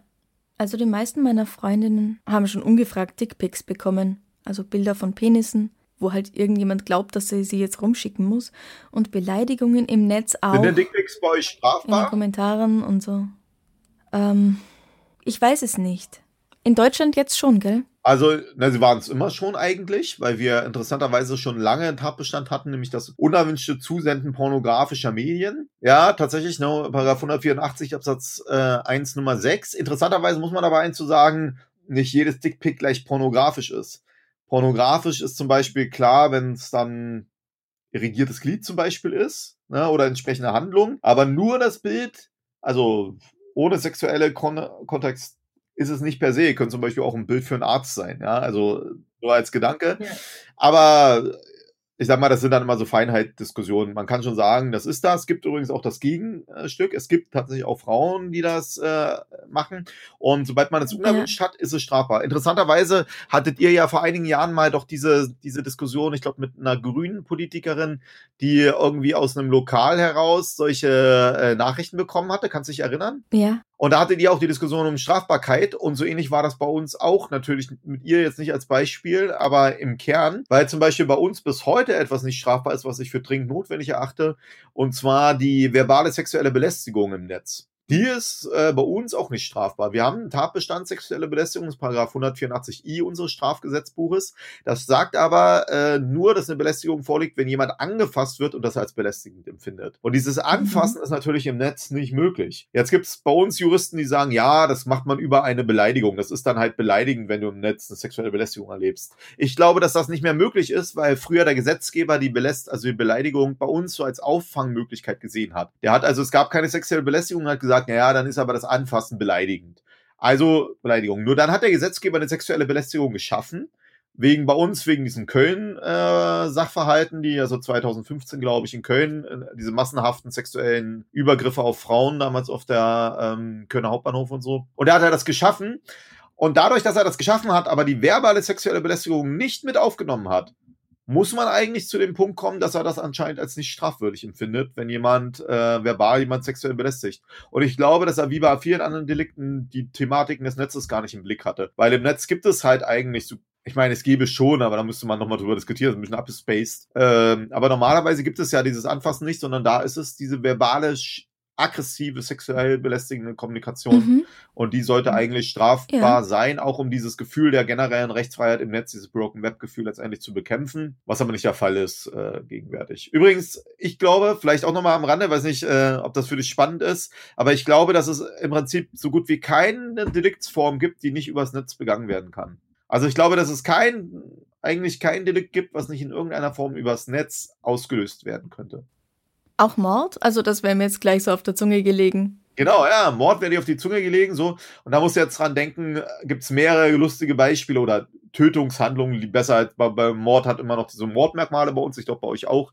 Äh, also nochmal was Besonderes, aber sagen wir mal Tötungshandlung, ne? So, und äh, da musst du wissen, heute schon kommunizieren, ja zum Beispiel Herzschrittmacher mit äh, digitalen Medien so, ne? Kannst du vielleicht irgendwann mal, muss ja jetzt auch noch nicht jetzt sein, ne? Mit irgendeinem Angriff, einem Herzschrittmacher platt machen, äh, schon kriegt er das. Oder du weißt zum Beispiel, dass einer, mit dem du kommunizierst, ein äh, schwaches Herz hat mhm. und du äh, haust dem irgendeine Schockgeschichte rauf, äh, was weiß ich, übernimmst seinen Rechner irgendwas, in der Hoffnung, dass er damit einen Herzinfarkt kriegt und er kriegt einen Herzinfarkt. Mhm. Also selbst das ist denkbar, ganz zu schweigen davon, stell dir vor, du äh, greifst ein Atomkraftwerk an mit digitalen Medien, das ist ein großes Thema, so Cyberwar und schaffst es, die äh, Turbinen platt zu legen, damit das äh, explodiert. Du hast das auch vor, damit Leute umkommen und Leute kommen um. Mhm. Oder du bringst eine Drohne zum, äh, du kaperst eine Drohne und steuerst eine Drohne gegen den Menschen. Oder selbe ist, also es gibt kaum Delikte, selbst eine Brandstiftung könntest du dir, wenn du mit Absicht übers Netz zum Beispiel eine Überlastung herbeiführst, damit dann Brand entsteht. Ich habe mir sogar mal einen Beitrag äh, Kopf gemacht, äh, selbst Vergewaltigungen sind denkbar. Also bei uns ist das immer mit so Eindringen in den Körper verbunden. Und selbst das ist denkbar, weil es gibt halt heutzutage äh, zum Beispiel vernetztes äh, Sextoys. Ne? Mhm. Also wenn der eine da sitzt, der andere da und dann wollen die halt mal hier ein bisschen Spaß miteinander haben. Und jetzt stell dir vor, einer hackt das und führt jetzt mit dem Gerät eine Bewegung aus, die eigentlich der andere hätte machen sollen, macht er aber nicht, dann wäre das bei uns zum Beispiel auch eine Vergewaltigung. Mm, also selbst sowas äh, ist nicht undenkbar. Und wenn du hier Big Bang Theory vielleicht äh, guckst oder weil geguckt hast, so, ne, die hatten ja auch hin und wieder schon äh, so auch äh, in diesem Bereich immer mal ein paar Fälle. Oder ist der World of Warcraft-Account von Sheldon ja gehackt worden, wo er sich über die Polizei dann aufgeregt hat, dass sie nicht akzeptiert hat, was da passiert ist. So mit sowas habe ich mich auch schon auseinandergesetzt. So, ne? Aber da ging es zum Beispiel auch darum, haben sie dann doch probiert, hier so ein Zungenkussgerät übers Netz gesteuert und so. Ja. Stell dir vor, das hätte jetzt einer gehackt. Da wärst du zum Beispiel auch schon im Bereich mhm. sexuelle Belästigung und so. Also ist ganz interessant. Ich glaube, gesagt, nicht mehr, dass es irgendein Delikt gibt, was es nicht auch im Netz wiedergespiegelt wird. Mag ein paar abgespacede Außendelikte geben, wo es vielleicht noch der Fall ist, aber bei den großen, ich wüsste eigentlich keins, was nicht denkbar wäre. Mhm. Wie viele Cyberkriminologen gibt es eigentlich noch außer dir? Also eigentlich, da ich ja versuche, da selber zu gründen, im deutschsprachigen Raum, denke ich mal, bin ich wirklich der Erste. Es gibt jetzt hier und da ein paar, die auch immer mal den Begriff mit benutzen. Ist ja auch ein bisschen mein Ziel, weil ich habe ja, wie gesagt, auch dieses dicke Buch zur Cyberkriminologie veröffentlicht. Ne? Und äh, mit vielen guten Autoren, das ist ein Sammelband. Ähm, und ja, vielleicht kann ich das sogar jetzt auch hier äh, premiere-mäßig erstmalig ankündigen. Und zwar, wir haben mit dem Springer jetzt ähm, eine Vereinbarung getroffen. Wir legen jetzt eine ganze Reihe Cyberkriminologie als Rahmenbücher auf. Das bedeutet, wer Interesse hat, beim Springer zu veröffentlichen mit irgendeinem Cyberthema zur Kriminologie oder so, der kann das jetzt unter unserem Namen bei uns in der Reihe machen. Also sprich in unserer Reihe, aber seinen Namen natürlich als Autor ist klar. Und äh, da wollen wir das ein bisschen prägen. Es gibt auch noch keinen Lehrstuhl bei uns. Im internationalen Bereich gibt es ein paar, aber wir sind eine ganz junge Wissenschaft. Und das liegt halt daran, dass viele alte Kriminologen, ältere, ich bin natürlich noch total jung so, aber viele mhm. ältere Kriminologen, die denken, oder auch viele Juristen, was ich auch manchmal schwierig finde, oder auch Polizisten, ne, die denken, mit den alten Mechanismen, das wird einfach übertragen und nicht angepasst. Mhm. Und wenn man es überträgt und nicht angepasst hat, kennt man sich mit aus und kann das jetzt auch fürs Netz machen. Und das glaube ich halt ist ein Fehler. Sondern weil das Netz halt so ungewöhnliche Mechanismen hat, die auf Kriminalität, Normenbruch, Entstehung von Kriminalität, Entstehung von Normen einen ganz anderen Einfluss haben, dass ich glaube, dass man das schon spezifisch drauf einpassen muss. Und deswegen kann ich nur sagen, gibt's bisher äh, noch nicht ganz so viele. So. Bei euch in Österreich gibt's noch Edith Huber, die ich schön grüße. Äh, die ist auch schon eine längere Mitstreiterin in dem Gebiet. Die würde ich da auch noch durchaus mit äh, einstufen. Ähm, obwohl ich glaube, sie sieht sich auch ein bisschen mehr als kriminalistischer Bereich als kriminologischer. Aber auf jeden Fall ähm, schönen Gruß. Genau, und ansonsten sind wir aber echt eine absolute Minderheit. Im nächsten Jahr werden wir bei uns an der Hochschule auch die erste Tagung der Cyberkriminologie durchführen für den deutschsprachigen Raum. Da wollen wir ein bisschen uns auch äh, mal austauschen, dass wir endlich mal eine Plattform dafür liefern. Weil, wie gesagt, ich halte das halt für nicht richtig, das dann nur diesen analogen Themen zu überlassen, sondern wir müssen uns als eigene Wissenschaft versuchen zu etablieren. Und da stehen wir ganz am Anfang. Und es ist auch ein kleiner Aufruf, jeder, der hier hört und Bock hat auf solche Themen mit Kriminologie und Strafrecht und Polizeiarbeit und so oder auch sozialwissenschaftliche Betrachtung äh, und Netzthemen, einfach mal melden, immer mal gucken, was wir da zusammen vielleicht hinbekommen. Mhm, super. Man findet dich auf Instagram unter cyberkriminologe. Genau, Instagram Cyberkriminologe, bei Twitter bin ich TG Rüdiger zu finden, LinkedIn bin ich auch unter Thomas Gabriel Rüdiger zu finden, Facebook, äh, ResearchGate, Academia, Xing. Ich bin auch bei TikTok, aber TikTok habe ich noch nicht so ganz so rangetraut. Äh, aber irgendwann werde ich das auch noch mal ein bisschen etablieren. Ich bin auch in den Games zu finden, weil ich, wie gesagt, auch ein großer Gamer bin. Ne? Ich hatte ja auch zwei Bücher mal zur Kriminalität in Online-Spielen, wie gesagt, rausgegeben, so, ne? wo ich mich mit auseinandersetze.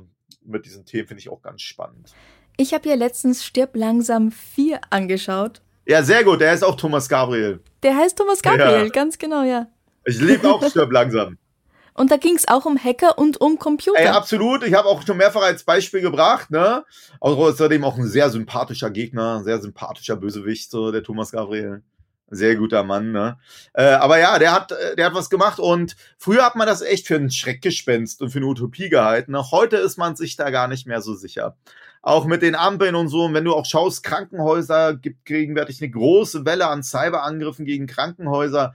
Früher hat man gedacht, man, dann betrifft es ein paar Patientenakten. Heute in Corona-Zeiten bedeutet das, dass die eventuell irgendwelche Betten nicht mehr, welche Kapazitäten vorhanden sind, Ärzte, wer welche Spenderorgane kriegt, ist ein Riesenthema. Und äh, das ist zum Beispiel auch eine spannende Frage. Woran liegt das nämlich auch?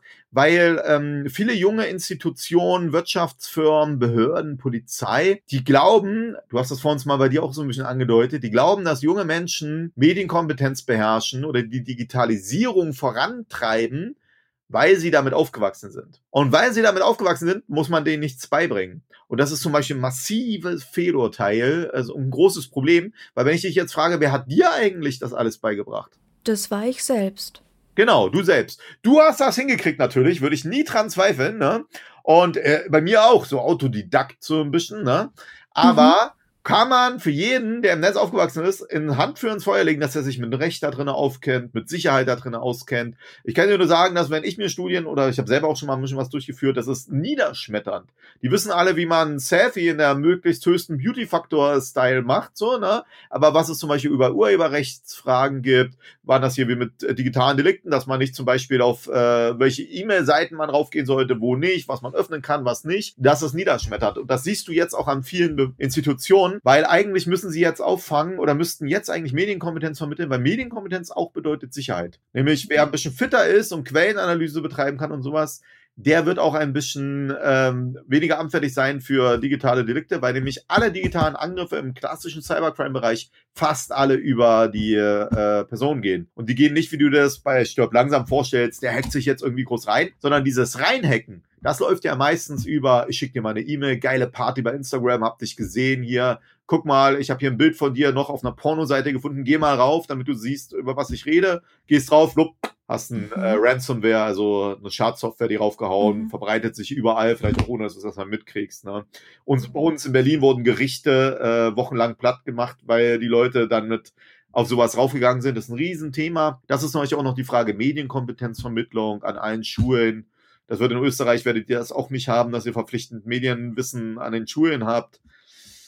Bestimmt nicht. Du, da versagt, das ist in allen Bereichen. Ne? Deswegen auch bei der Polizei jetzt setze mich auch voll dafür ein, dass man in der Polizei verpflichtend Medienkompetenz vermittelt. Ja, für die jungen Anwärter, weil auch die Polizei denkt, ach, die jungen Leute kommen, die können das, muss ich nichts machen. Ja, ist nicht so. Ja, es hat das Internet sich ja auch in den letzten paar Jahren einfach noch so viel weiterentwickelt. Also was alles möglich ist. Meine ersten Erfahrungen mit dem Internet habe ich gemacht vor fast 25 Jahren. Da lief noch alles sehr langsam über das Modem. Da gab es aber auch schon Chats, wo man mit irgendwelchen Fremden aus aller Welt reden konnte, aber ohne Bilder oder halt nur sehr verpixelt. Ich hatte auch selbst gar kein Internet zu Hause, es war bei einer Freundin. Klassiker. Es hat wahnsinnig lang gedauert, sich über dieses Modem einzuwählen. ja, wer kennt's nicht? Aber jetzt habe ich alles hier auf meinem kleinen Supercomputer, auf meinem Handy. Absolut. Das ich in meine Hosentasche stecke. Und mit dem ich natürlich auch noch telefonieren kann, wenn ich das überhaupt noch will, weil ja, eigentlich mache ich absolut. eh alles nur noch über WhatsApp. Ja. Also die Möglichkeiten sind so anders. Und ich stimme dir absolut zu, dass man sich da noch viel mehr drum kümmern muss. Und deswegen, da musst du auch sagen, ne? Überleg mal, da drücken eigentlich halt Eltern, teilweise sechs, sieben, achtjährigen mit dem Smartphone eigentlich den Rechner und den Zugang zur gesamten Welt, zur Interaktion und Kommunikation mit der gesamten Welt. Ich habe das vor uns nicht erwähnt, ne? Aber man sieht zum Beispiel auch bei Sexualtätern, die an Kinder herankommen wollen, immer mehr, dass die nicht mal mehr die Sprache beherrschen müssen. Weil sie nämlich automatisierte Übersetzungssoftware, guck mal bei Instagram, äh, ein Mausklick ich glaube, bei Instagram ist es auch integriert, bei LinkedIn auf jeden Fall. Andere Sprache, ein Mausklick wird übersetzt. Ich glaube, das ist irgendwann auch gar. Planning for your next trip? Elevate your travel style with Quince. Quince has all the jet setting essentials you'll want for your next getaway, like European linen, premium luggage options, buttery soft Italian leather bags, and so much more. And is all priced at 50 to 80% less than similar brands. Plus, Quince only works with factories that use safe and ethical manufacturing practices. Pack your bags with high-quality essentials you'll be wearing for vacations to come with Quince. Go to quince.com/pack for free shipping and 365-day returns. Keine Sprachengrenzen mehr gegen. Also vor ein paar Jahren habe ich zum Beispiel immer noch gedacht, lass uns mal darüber reden, wie wir Deutschland, Österreich, die Schweiz wie wir zusammen im Netz ein gemeinsames Strafrecht und so machen mit einer Polizei. weil ich nämlich dachte, okay, man bewegt sich eher im deutschsprachigen Raum oder im englischsprachigen Raum als äh, Muttersprachler. Mittlerweile muss man aber sagen, halte ich das auch für nicht mehr halt notwendig oder nicht mehr äh, hundertprozentig zielführend, weil diese Übersetzungsgeschichten ist nur noch eine Frage der Zeit, bis es vollautomatisch geht ja jetzt teilweise schon vollautomatisch so ist, du, keine Ahnung, du redest Englisch, rede Deutsch, wir schreiben und bei dir wird es automatisch in deiner Sprache angezeigt. Und das bedeutet, dass halt Täter, also dass es gar keine Grenzen mehr gibt, nicht mal mehr die Sprachengrenzen. Und je länger man drüber nachdenkt, umso mehr kann es nur noch in einem gemeinsamen äh, Bestrebungen liegen, in einem gemeinsamen Rechtsraum so. Sonst wird es gar nicht laufen. Ja, wahnsinnig spannend. Da kann man noch viel selber drüber nachdenken. Absolut, ey. Ich danke dir vielmals für dieses Gespräch. Auf jeden Fall, Franziska, hat mir total viel Spaß gemacht. Ich wünsche euch noch viel Spaß ne? und äh, absolut liebe Grüße äh, nach Österreich. Liebe findet den unterschiedlichsten Ausdruck quer durch die Geschichte. Doch ist es wirklich immer Liebe? Lasst uns über Sex sprechen, von skandalösen Stories aus der Antike über die Geschichte von Fetischen bis hin zu den unanständigen Geheimnissen berühmter Personen. Bei Liebesgeschichte gehen wir der Entwicklung der menschlichen Sexualität auf den Grund. Unterhaltsam, lehrreich und im besten Sinne des Wortes tabulos stellt Franziska Singer, das bin ich, jede Woche die Frage, wer, wann, mit wem und wie. Wer Liebesgeschichte überall, wo es Podcasts gibt.